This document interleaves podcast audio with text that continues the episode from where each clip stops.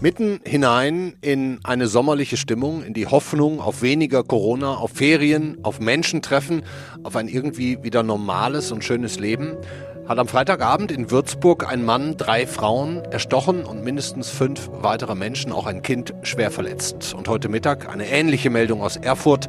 Auch dort ist ein Mann mit einem Messer auf Passanten losgegangen. Beide sind jetzt außer Lebensgefahr. Er wurde inzwischen gefasst. Der Schock ist groß, die Trauer sitzt tief, so unvorbereitet aus dem Leben gerissen zu werden, ohne auch nur im Ansatz mit so einem Angriff zu rechnen, so wie auch in Hanau im vergangenen Februar, wie in Halle 2019, wie auf dem Berliner Weihnachtsmarkt, wie in München 2016, auch schon in Würzburg 2016. Die Liste ist lang, die Taten mal von psychisch Kranken verübt, mal von Extremisten und nicht selten wahrscheinlich auch heraus aus einer Mischung aus beidem. Markus Söder hat in Würzburg gesagt, sowas sei nie ganz zu verhindern. Aber ist das wirklich so? Haben wir wirklich nur so wenig Handhabe? Darüber sprechen wir heute unter anderem mit dem bayerischen Innenminister Joachim Herrmann, mit dem Radikalisierungswissenschaftler Professor Peter Neumann und auch mit unserem Bayern-Korrespondenten Timo Frasch, der mit dem Mann zum Beispiel gesprochen hat, der maßgeblich daran beteiligt war, den Würzburger Täter in Schach zu halten, bevor die Polizei eingreifen konnte. Und damit herzlich willkommen beim FAZ-Podcast für Deutschland. Heute ist Montag, der 28. Juni. Ich bin Andreas Krobock. Schön, dass Sie dabei sind. Ich bin Dr. Falk Stierkart und leite ein medizinisches Versorgungszentrum in Erlangen. Der Job als niedergelassener Arzt ist nicht unattraktiv, aber er scheitert oft schon an der Wurzel. Wenn unser Studiensystem nicht darauf ausgelegt ist, genug Ärzte in guter Qualität auszubilden, wie soll die medizinische Versorgung in Mittelfranken dann gedeckt sein? Die besondere Nähe der niedergelassenen Haus- und Fachärzte ist in Gefahr. Was die Gesundheitspolitik jetzt dringend ändern muss, erfahren Sie auf rettetdiepraxen.de. Wenn wir vielleicht kurz mit der Aktualität anfangen, vor, bevor wir über Würzburg sprechen, denn noch wissen wir fast gar nichts darüber, was jetzt in Erfurt heute passiert ist, ob sich um Nachahmer handelt, welche Motive dahinter stecken. Schwierig, das jetzt sinnvoll weiter auszuführen oder in irgendeinen Zusammenhang mit Würzburg zu bringen. Reden wir also zunächst mal darüber, über Würzburg und wir tun das mit unserem Bayern-Korrespondenten. Servus, Timo Frasch. Ja, servus nach Frankfurt. Timo, wenn wir kurz nochmal auf Freitagabend in Würzburg zurückdrehen. Eine beschauliche, gemütliche, lebenswerte Stadt. Du hast da selber vier Semester studiert, hast du erzählt. Kurz vor dem Wochenende, Freitagabend und dann sterben drei unschuldige Menschen, fünf weitere schwer verletzt. Und alles fing an in einem Kaufhaus. Genau, also ich war an dem äh, Abend äh, nicht in Würzburg, ich war an dem Abend äh, in, in München sozusagen, wo mein Korrespondentensitz ist. Aber ich kann es aus eigener Erfahrung, glaube ich, ganz gut äh, nachempfinden, wie äh, die Freitagabende in Würzburg sind. Der Tatort ist äh, in fußläufiger Nähe zum Mainufer. Äh, Mainufer treffen sich in der Regel abends äh, dann die Leute, viele Jugendliche, es gibt viele Studenten äh, in der Stadt, äh, um dort ihr Bier oder auch ihren Shoppen, äh, Würzburg ist eine Weißweinstadt, mhm. Äh, zu trinken. Man hat einen wunderschönen Blick ähm, auf die Festung von dort. Also man kann sich ungefähr vorstellen, in welche schöne Atmosphäre, auch wenn das Wetter am, am Freitag nicht so besonders gut gewesen sein soll, da diese, diese ähm, schreckliche Tat quasi reingestochen hat. Und es ging los dann. Äh, äh, der 24-jährige Somalier hat in einem Kaufhaus äh, nach der Messerabteilung gefragt. Mhm. Wenn wir mhm. das nochmal ganz kurz vielleicht einmal aufarbeiten für all die, die es noch nicht gelesen ja. haben. Das Spezifische an, an, an dieser äh, Tat ist, dass sie sehr, sehr gut dokumentiert ist. A, gibt es sehr viele Zeugen, die sich äh, wohl auch zahlreich bei der Polizei gemeldet haben. Und es gibt auch ähm, sehr viele Aufnahmen, äh, zum Beispiel auch Handyaufnahmen, also ziemlich genau äh, um 17 Uhr hat der Täter äh, das Kaufhaus Woolworth äh, betreten, sehr zentral äh, gelegen, mhm. Äh, ganz nahe äh, dem Bahnhof, hat sich dort offenbar von der Verkäuferin äh, die Messerauslage zeigen lassen, mhm. Küchenmesserauslage, hat sich dann sogleich ein äh, Messer mit, mit langer Klinge genommen. Ein, ein riesiges Messer, muss man sagen. Ne? Man hat es in den Videos gesehen, also wie eine Machete fast. Ja, Machete ist vielleicht ein bisschen äh, zu viel gesagt. Ich, ich meine, die, die Klinge wäre 20 Zentimeter lang gewesen. Ähm, jedenfalls ausreichend, um äh, dieses brutale Gemetzel äh, anzurichten, was dann äh, da seinen Ausgang genommen hat. Also wie gesagt, er hat dann offensichtlich sofort auf die ähm, Verkäuferin eingestochen. Die ist gestorben. Ähm, auf ne? zwei, Die ist gestorben, noch an Ort und Stelle, auf zwei weitere Frauen, die sind auch gestorben. Und die Blutspur hat sich dann nach draußen verlegt auf diesen Barbarossa-Platz, also auf die Straße, beziehungsweise dann auch noch in die gegenüberliegende Sparkasse. Ähm, auffallend ist äh, bei aller Vorsicht, die man natürlich in so einer Situation bei der Bewertung walten lassen muss, dass ganz überwiegend Frauen die Opfer waren. Welche Schlüsse man daraus ziehen äh, kann, das äh, liegt jetzt bei den Ermittlern, aber es ist einfach ein Faktum, an dem man nicht vorbeikommt. Mhm. Der hat also im Kaufhaus die Blutspur begonnen, dann auf dem Barbarossa-Platz. Ja. Da sind dann einige Menschen mit einer unfassbaren Zivilcourage ja. äh, ins ja. Spiel gekommen. Also man sieht das auch auf, auf den YouTube-Videos, dass es wirklich mehrere sind, die, mhm. die geholfen haben, die den angeschrien haben, die den beworfen äh, haben. Du hast jetzt auch die Geschichte von einem dieser Männer erzählt bekommen, einem 42-Jährigen äh, aus Iran stammendem Kurden. Ähm, wer ist der Mann? Was hat er dir erzählt?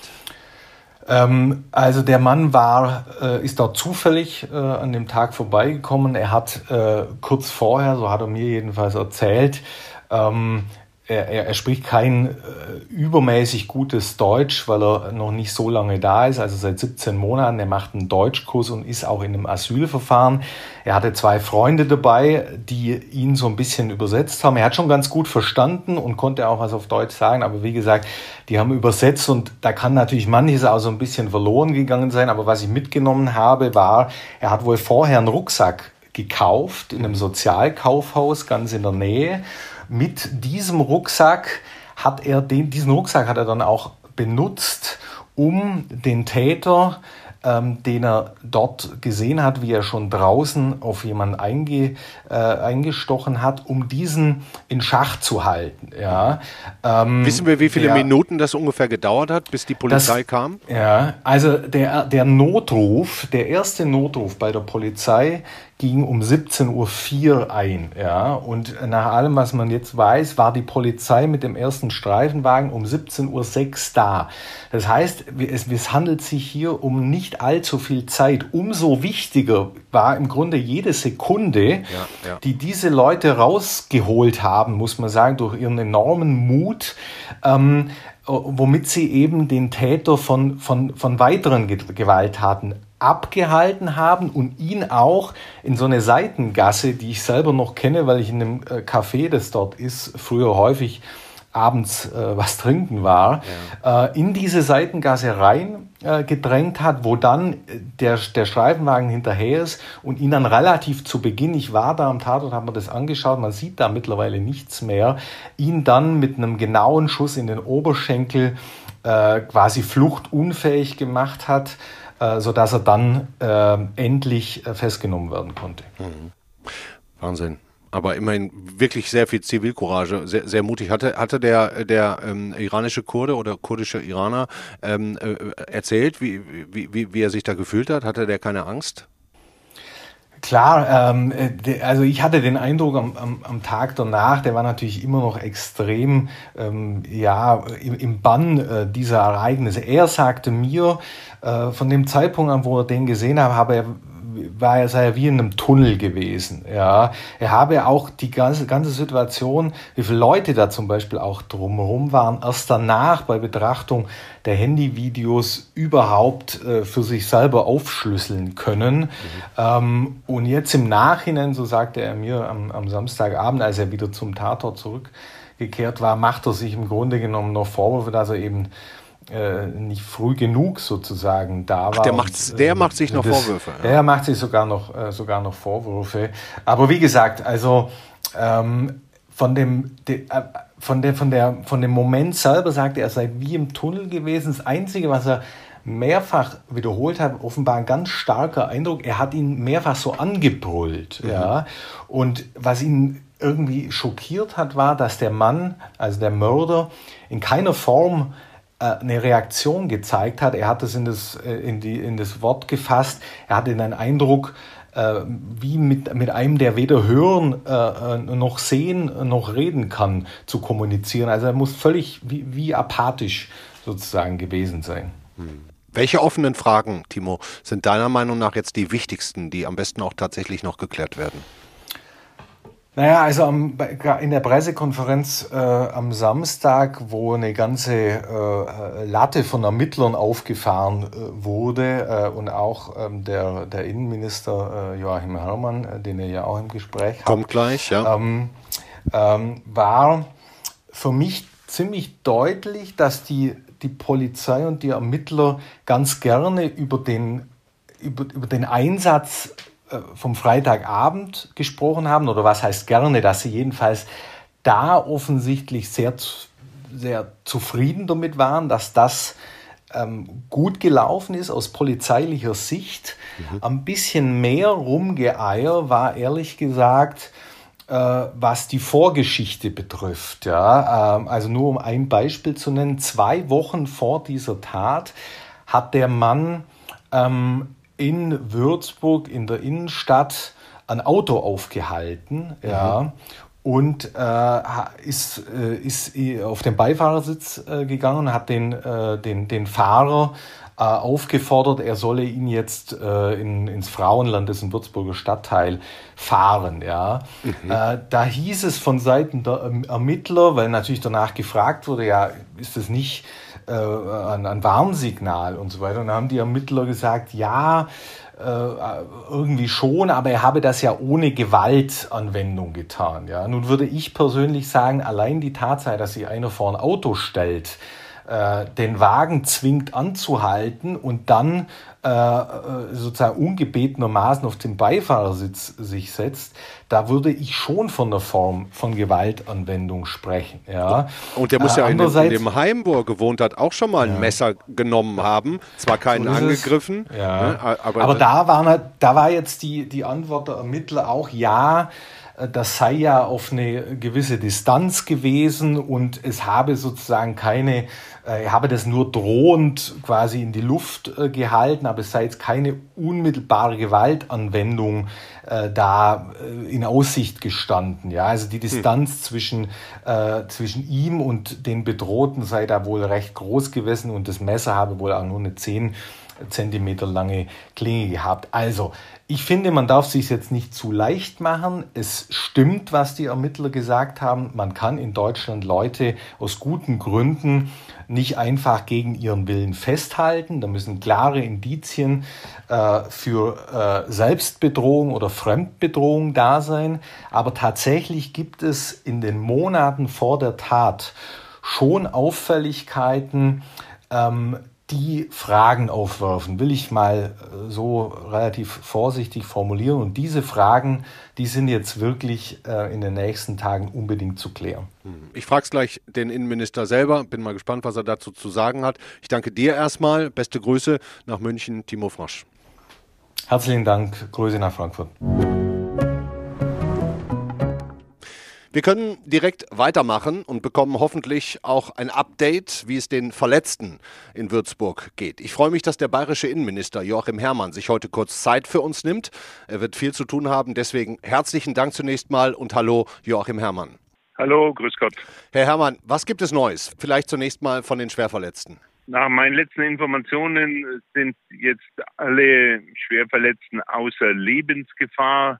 Äh, zwei schwebten ja zeitweilig äh, Freitagnacht noch in Lebensgefahr. Das hat sich stabilisiert. Ähm, allerdings äh, sind äh, langfristige äh, schwere Folgen äh, hier nicht auszuschließen. Mhm. Aber jedenfalls, es besteht keine Lebensgefahr mehr. Zumindest schon mal eine halb gute Nachricht, ja. Sind Sie inzwischen weiter, was das Tatmotiv angeht? Da muss weiter in alle Richtungen ermittelt werden. Das geht einerseits um, natürlich um die Frage der psychischen Erkrankung dieses Täters, der schon zweimal mindestens in psychiatrischer Behandlung war, dann wieder die Behandlung äh, beendet wurde. Wie auch immer, das muss jetzt genau mit den Ärzten, mit den Psychiatern geklärt werden. Da mhm. ist jetzt Landeskriminalamt und die örtliche Polizei dran, mhm. das zu klären, nachzuvollziehen, wie da wirklich, äh, zumal auch die Staatsanwaltschaft ja ein psychiatrisches Gutachten schon äh, vor Monaten in Auftrag gegeben hatte. Äh, das muss jetzt geklärt werden. Was ist da eigentlich? Zu welchen Erkenntnissen ist man gekommen? Und das andere ist die Frage eines islamistischen Hintergrunds, islamistischer Motive, denn es gibt die klaren Zeugenaussagen, dass der Täter Alu Akbar bei seiner Tat gerufen hat. Es gibt äh, die Aussagen, dass er äh, dann abends im Krankenhaus auch noch äh, von seinem Beitrag zum Dschihad gesprochen habe.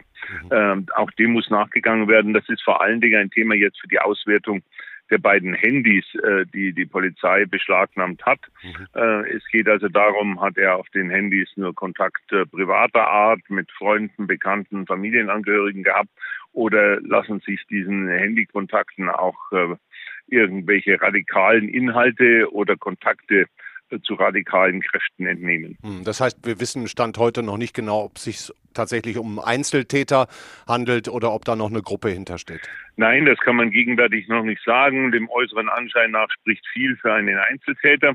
Aber gerade in Würzburg erinnern wir uns äh, dieses schrecklichen Anschlags vor fünf Jahren, damals auf einen Nahverkehrszug, ja, ja. Äh, wo ein äh, Täter damals mit der Axt um sich gehauen hat. Auch damals wurden dann dessen Handy intensiv äh, ausgewertet und äh, was man auch im ersten Moment nicht vermutet hat, hat sich dann tatsächlich in den weiteren Ermittlungen herausgestellt, dass äh, dieser Täter äh, über sein Handy Kontakte auch zu radikalen Kreisen im Nahen Osten hatte und äh, zumindest einiges dafür sprach, dass, dass er auch von dort zu seiner Tat beeinflusst wurde.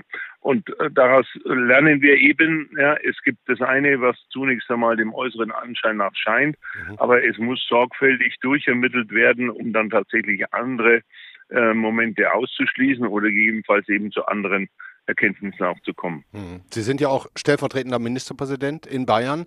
Markus Söder hat nach Würzburg unter anderem Folgendes gesagt. Trotzdem bleibt es eine unfassbar, eine unbeschreibliche Tat, bei der man schockiert ist und die man wohl nie ganz verhindern kann. Aber wir müssen heute Solidarität zeigen, Mitgefühl, aber auch die Entschlossenheit, dass wir nicht nur zu den Menschen stehen, sondern alles tun, um künftig zu versuchen, all dies zu verhindern. Mhm. Also Söder sagt da im Grunde was, was uns gerade alle, alle beschäftigt. Ja, zum einen, man könne sowas nie ganz verhindern. Jetzt hören wir von Polizeivertretern, äh, sowohl vom BKA als auch hier von dem Hessischen Verbund, dass sehr wohl vieles zu verbessern und damit auch zu verhindern sei. Wie sehen Sie das? Wir arbeiten ständig daran, noch besser zu werden. Aber wenn ich äh, an äh, manche Anschläge auch von rechtsextremistischer Seite in den äh, letzten Jahren denke, äh, dann ist dann jeweils nach einem Schusswaffengebrauch äh, davon geredet worden, wir müssen das Waffenrecht weiter verschärfen. Mhm. Da ist auch einiges geschehen. Ähm, jetzt, äh, was mancher damals fast schon prognostiziert hat, haben wir es mit einem Fall zu tun, wo letztendlich mit einem äh, großen Küchenmesser äh, gehandelt worden ist. Ähm, man spürt schon daran, also die Frage des Waffenrechts äh, stellt sich da wohl weniger. Wir werden jetzt nicht ernsthaft äh, eine sozusagen extra Erwerbsgenehmigung für Küchenmesser äh, einführen wollen. Äh, es soll jetzt nicht oberflächlich klingen, aber wir sehen da natürlich schon, da stößt man an Grenzen. Äh, wir können uns jetzt also mit der Frage beschäftigen, hätte man das früher erkennen können? Wie ist das mit äh, eben äh, psychischen Erkrankungen? Darauf wollte ich hinaus. es ist ja. klar, wir, ja. Das ist die Frage, die man äh, näher betrachten muss. Äh, nur äh, auch da werden wir an Grenzen stoßen. Äh, nicht, äh, wir werden nicht jeden, der schon mal psychische Auffälligkeiten hatte, deswegen ja einsperren können. Das, womit der Täter auffällig geworden ist, ist zum einen, er hat äh, Menschen mit Messer bedroht. Es kam aber nicht äh, zu konkreter Gewaltanwendung. Ja? Und dann hat er mal ein Auto auch angehalten, ne? Also er hat mal ein Auto angehalten, hat, hat, sich einfach ja, reingesetzt. Auto, äh, angehalten und hat sich auf den Beifahrersitz gesetzt. Auch ein Übergriff. Sie werden ja. äh, keinen, äh, keinen Richter in Deutschland finden, der jemand äh, äh wegen eines solchen Verhaltens zwangseinweisen wird. Ja, das ist auffällig. Da wird man sagen, dass äh, so jemand muss weiter betreut werden. Aber es ist sicherlich kein Grund, ihn in eine geschlossene Anstalt zu bringen. Und äh, ich kann deshalb auch äh, erzählen, was sich bei der Befragung der Psychiater ergibt. Aber ich kann bei diesen Sachverhalten verstehen, dass da deswegen noch keiner einen Anlass hatte, dass dieser Mann jetzt äh, beabsichtigt, Morde zu begehen. Mhm.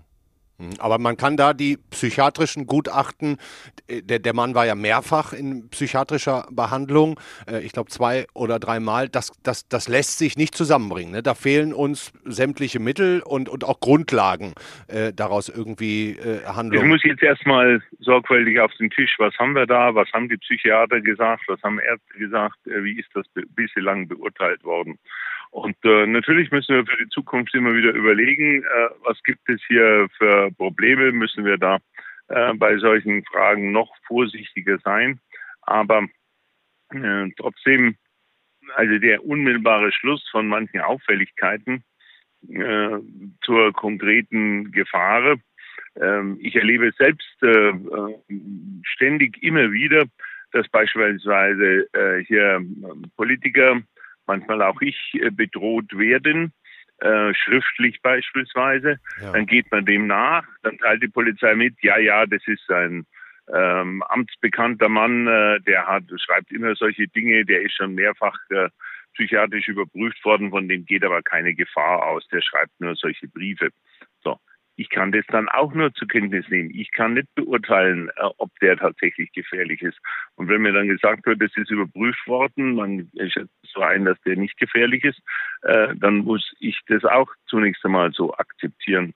Also äh, generell gilt aber, und das will ich äh, schon nochmal auch positiv aufgreifen, wir haben schon die Erkenntnisse in den letzten Jahren wiederholt gehabt, ähm, Einzeltäter oder jedenfalls anscheinend Einzeltäter mit einerseits ähm, politisch radikalen Ansichten, wie gesagt, nicht nur im Islamismus, auch im Rechtsextremismus mhm. und andererseits dann auch gewissen psychischen Problemen.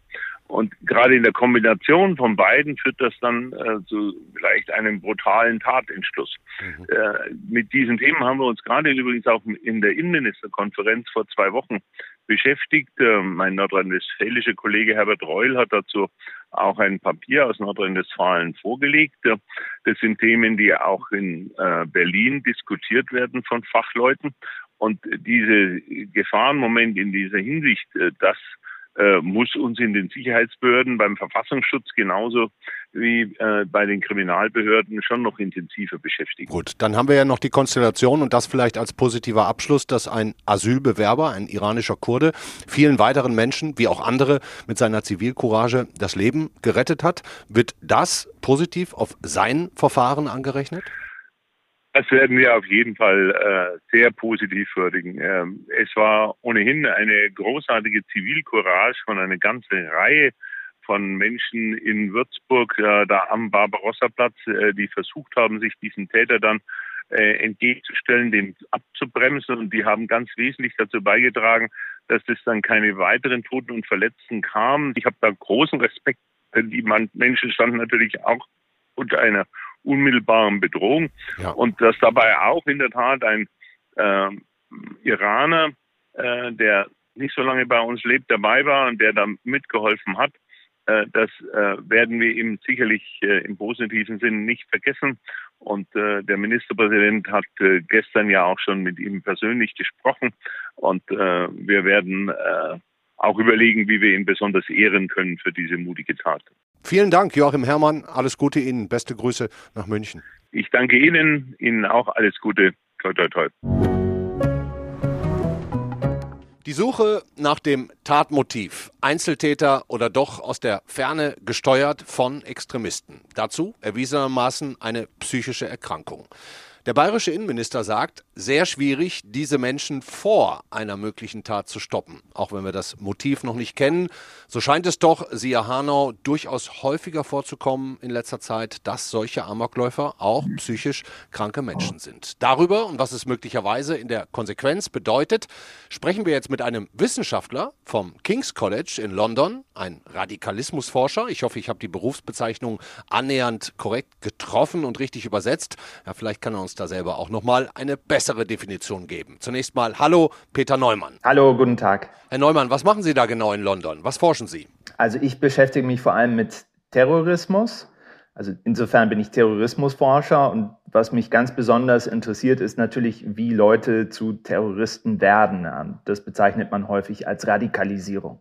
Insofern stimmt das schon, aber ist noch fast noch ein bisschen breiter, was ich mache. Hm. Wenn Sie jetzt diesen Amoklauf in Würzburg in die lange Reihe von Attentaten einreihen, ähm, lässt sich sagen, dass wir es grundsätzlich immer öfter mit kranken Einzeltätern zu tun haben? Ja, das lässt sich äh, ganz definitiv sagen. Äh, die, die Zahl von Einzeltätern ist in den letzten Jahren äh, sprunghaft angestiegen, sowohl auf der rechtsextremistischen als auch auf der islamistischen Seite. Und parallel dazu oder gleichzeitig haben wir auch einen Anstieg von äh, Tätern, die psychische Anfälligkeiten haben. Und das sieht man ganz besonders häufig eben genau bei diesen Einzeltätern. Es gibt sogar eine Studie von einem Kollegen von mir hier in London, Paul Gill, der hat herausgefunden, dass Einzeltäter 13,5 Mal so häufig ähm, psychische Anfälligkeiten haben wie gruppenbasierte Täter. Also ganz, ganz deutlich der Zusammenhang hier. Und bei den gruppenbasierten Tätern, nehmen wir da mal zum Beispiel das äh, schlimme Attentat Charlie Hebdo in Paris, die sind mhm. nicht psychisch krank, sondern das sind äh, äh, psychisch in Anführungszeichen gesunde Menschen, die einfach über Monate sowas planen.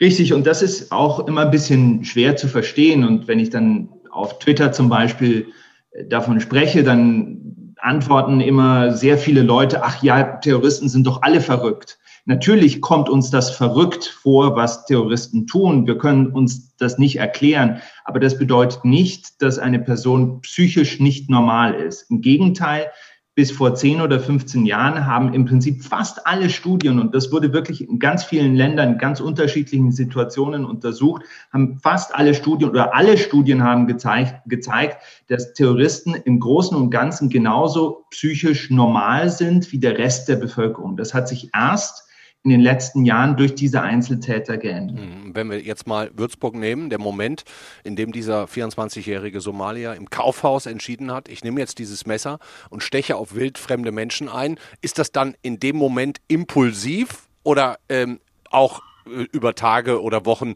geplant. Wo ist da der Unterschied zu so gruppenbasierten Taten? Naja, also wir müssen jetzt, und das sagt ja auch zum Beispiel Herr Hamann und Herr Seehofer und alle anderen, die äh, sich wirklich mit diesem Fall beschäftigen, wir müssen jetzt erstmal abwarten, was genau die Diagnose ist in diesem Fall. Wir wissen, es gibt Hinweise auf einen islamistischen Hintergrund, das ist absolut so. Ähm, aber wir verstehen noch nicht ganz, oder ich zumindest, oder die Öffentlichkeit versteht noch nicht ganz, ähm, wie schwer war die psychische Vorbelastung. Denn es gibt schon Unterschiede. Jemand, der zum Beispiel eine Psychose hat, der schizophren ist beispielsweise, egal was der macht, der wird vor Gericht nicht schuldig gesprochen, weil er schuldunfähig ist, weil er nämlich nicht versteht, was er tut. Aber es gibt viele Persönlichkeitsstörungen zum Beispiel, die sind weniger schwer. Und in solchen Fällen schließt sich eine psychische Krankheit nicht mit einer ideologischen Orientierung gegenseitig aus. Also es kann durchaus sein, dass ein Täter psychisch vorbelastet ist, aber durchaus versteht, was er tut und das mit Absicht macht. Deswegen müssen wir das erst noch klären, was genau hier vorlag, wie schwer das war und was das bedeutet für die Schuldfähigkeit, für die Zurechnungsfähigkeit des Täters bei der Tat. Wie werden denn solche psychisch kranken Täter überhaupt radikalisiert? Also ich höre jetzt so ein bisschen raus, gut möglich, dass Vorerkrankungen vorliegen, also dass sozusagen die mhm. psychische Erkrankung zuerst da ist und dann eine Radikalisierung stattfindet. Also machen die das bewusst oder läuft das, also die, die Extremisten, ne, wenn die da Kontakt mhm. zu solchen Menschen aufnehmen, machen die das überhaupt bewusst? Läuft das über Kontakte oder ist das rein zufällig und die Extremisten wissen oft selbst gar nicht, wer da wann auf ihre radikalen Botschaften reinfällt? Naja, sowohl als auch. Also man kann sich natürlich in diesem Fall auch zwei Szenarien vorstellen. Das eine, was Sie auch angedeutet haben am Anfang, ist, dass der tatsächlich Kontakt hatte mit jemandem. Deswegen werden ja momentan auch die Handys ausgewertet, um genau das rauszufinden. Und das gab es in der Vergangenheit auch. Es gab eine Zeit lang, vor vier, fünf Jahren, einige Attentate, da hat man sogar schon von ferngesteuerten Attentaten gesprochen, also Leute, die möglicherweise niemals in Syrien oder im Irak waren, aber hier sich inspirieren haben lassen und dann über irgendwelche Chatkanäle an einen Kontakt gekommen sind in Libyen oder in Syrien, der ihnen dann gesagt hat, was sie tun sollen. Das war zum Beispiel 2016 in Würzburg der Fall. Der Axtattentäter, das war einer, der hat im Prinzip bis eine Minute vor dem Attentat noch Anweisungen von jemandem bekommen, der in Raqqa in Syrien gesessen hat. Ob das hier jetzt der Fall äh, war, das wissen wir bisher noch nicht. Was wir allerdings wissen, ist, dass der IS in den letzten Jahren bewusst auch versucht hat, Leute völlig ohne Kontakt zu solchen Taten zu inspirieren, durch Propaganda zum Beispiel. Den Leuten gesagt hat, ihr könnt machen, was ihr wollt, wenn ihr im Westen losschlagt, wenn uns das gut gefällt, dann reklamieren wir das für uns, ob ihr jetzt tatsächlich mit uns im Kontakt wart oder nicht. Also er hat, der IS hat im Prinzip diese Option äh, den eigenen Anhängern eröffnet, wohl wissend, dass in den letzten Jahren es nicht mehr so einfach war für Organisationen wie den Islamischen Staat, sich in Europa tatsächlich zu organisieren. Mhm. Das heißt, es gibt immer häufiger nachgewiesen, haben Sie gerade gesagt, die Verbindung psychisch mhm. krank plus Extremismus. Ich habe jetzt in einem Interview mit Ihnen auch gelesen, dass Sie gesagt haben, wir bräuchten vielleicht auch eine neue Bezeichnung für solche Taten. Ne? Was schlagen Sie da vor? Na, ich, äh, ich habe, glaube ich, auch in einem Interview gesagt, dass ich noch keine konkrete Idee habe. Es gab vor vier Jahren den Vorfall in Hamburg in dem Supermarkt, wo wir auch eine Messerstecherei haben äh, wo einer, der überhaupt nicht aufgefallen ist extremistisch, plötzlich angefangen hat, diese Parolen zu rufen. Ähm, und äh, der auch psychisch vorbelastet war. Und das ist so, so eine Grauzone, wo wir noch keine richtige Handhabe haben. Wir sagen, wir möchten entweder sagen, das ist ein Geisteskranker oder das ist ein Terrorist, weil das ganz klare Kategorien sind. Aber ich glaube, was wir häufiger und häufiger sehen, ist eben genau diese Mischform, die wir noch nicht richtig beschreiben können. Also geisteskranker Terrorist letztlich. Geisteskranker Terrorist, ja so ungefähr, oder terroristischer Geisteskranker. Der bayerische Innenminister hat gerade im Interview gesagt, solche Taten seien kaum zu verhindern. Wie sehen Sie das? Also sind natürlich äh, sehr, sind viel schwerer zu verhindern als ähm, klassische terroristische Attentate, die von großen Gruppen oder größeren Gruppen durchgeführt sind, die das über mehrere Monate hin planen, die miteinander kommunizieren, die möglicherweise eine Bombe bauen, sich die Materialien dafür besorgen müssen. Das sind alles Anhaltspunkte für die Sicherheitsbehörden, wo man den Einstieg schaffen kann. Also Sicherheitsbehörden recherchieren ja im Prinzip immer Netzwerke. Wer kennt wen, wer kommuniziert mit wem, wer macht was. Und wenn eben nur ein, ein, eine einzige Person bei einer Tat beteiligt ist, die relativ wenig kommuniziert und die auch nicht an diesen Netzwerken beteiligt ist, dann wird das natürlich schwieriger. Was wir allerdings wissen, auch wieder aus der wissenschaftlichen Forschung, ist, äh, dass selbst Einzeltäter, die nicht in diesen Netzwerken aktiv drinstecken, dass die häufig in der Mehrheit der Fälle sogar vor der Tat die Tatabsicht kommunizieren. Und das sind natürlich schwache Signale, ja. Wenn also jemand auf dem Internet postet, äh, ich äh, bringe morgen alle um, dann ist das leider etwas, was jeden Tag wahrscheinlich viele Male passiert. Aber ich glaube, wir müssen besser darin werden, diese schwachen Signale zu interpretieren und auch mit anderen Fakten zu kombinieren. Das heißt, wenn jemand, der psychisch vorbelastet ist, so etwas kommuniziert, also zwei Signale, dann wäre das für mich schon ein deutlicher Hinweis dafür, dass das möglicherweise gefährlich wird. Und ich denke, da müssen wir äh, erstmal viel, natürlich viel mehr Forschung betreiben, das sage ich natürlich immer, aber da müssen sich auch Sicherheitsbehörden viel stärker darauf einstellen und das viel besser noch verstehen, wie das funktioniert bei Einzeltätern, weil mit denen haben wir wahrscheinlich in der Zukunft noch viel mehr zu tun. Hm, was kann man da machen? Vielleicht äh, in den Präventionsstellen mehr Psychologen? Das passiert zum Teil schon äh, und das ist eine ganz interessante Entwicklung. Vor 10, 15 Jahren, wenn Sie Präventionsstellen angeschaut haben, das waren vor allem Sozialarbeiter, Pädagogen. In den letzten Jahren sehen Sie, dass diese Präventionsstellen immer häufiger auch gezielt nach Psychologen suchen. Das reflektiert auch die veränderte Struktur von solchen Attentätern, also zum Teil in Sicherheitsbehörden auch. Also das passiert, ähm, aber ich glaube, das muss noch viel systematischer betrieben werden. Okay, dann sage ich vielen Dank, Peter Neumann. Beste Grüße nach London. Dankeschön, Grüße nach Frankfurt.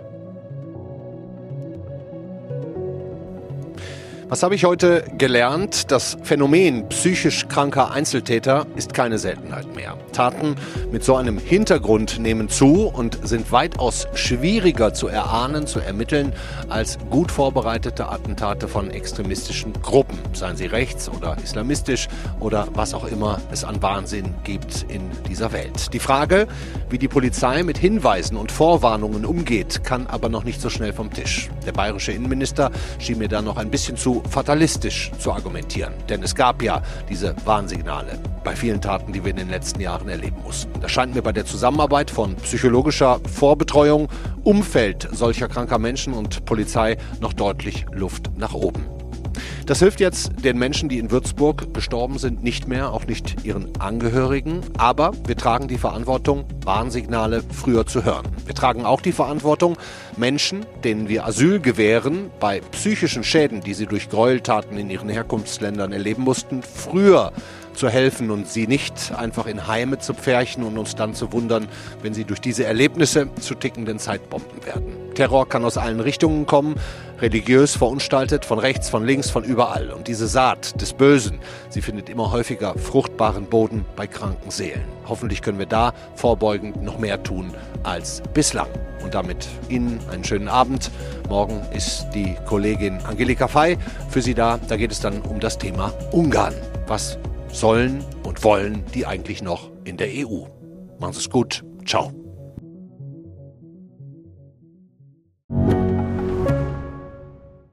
Mein Name ist Dr. Tilman Rümenapf, niedergelassener Kinder- und Jugendarzt hier im Ennepe-Ruhr-Kreis. Die Einführung der Telematik sehe ich durchaus als Chance, aber aktuell fällt das System oft aus und es gibt viel zu wenig technischen Support. Dafür geht eine Menge Zeit drauf, in der ich die Kinder nicht genügend betreuen kann. Das muss sich ändern. Die besondere Nähe der niedergelassenen Haus- und Fachärzte ist in Gefahr. Was die Gesundheitspolitik jetzt dringend ändern muss, erfahren Sie auf rettetdiepraxen.de. you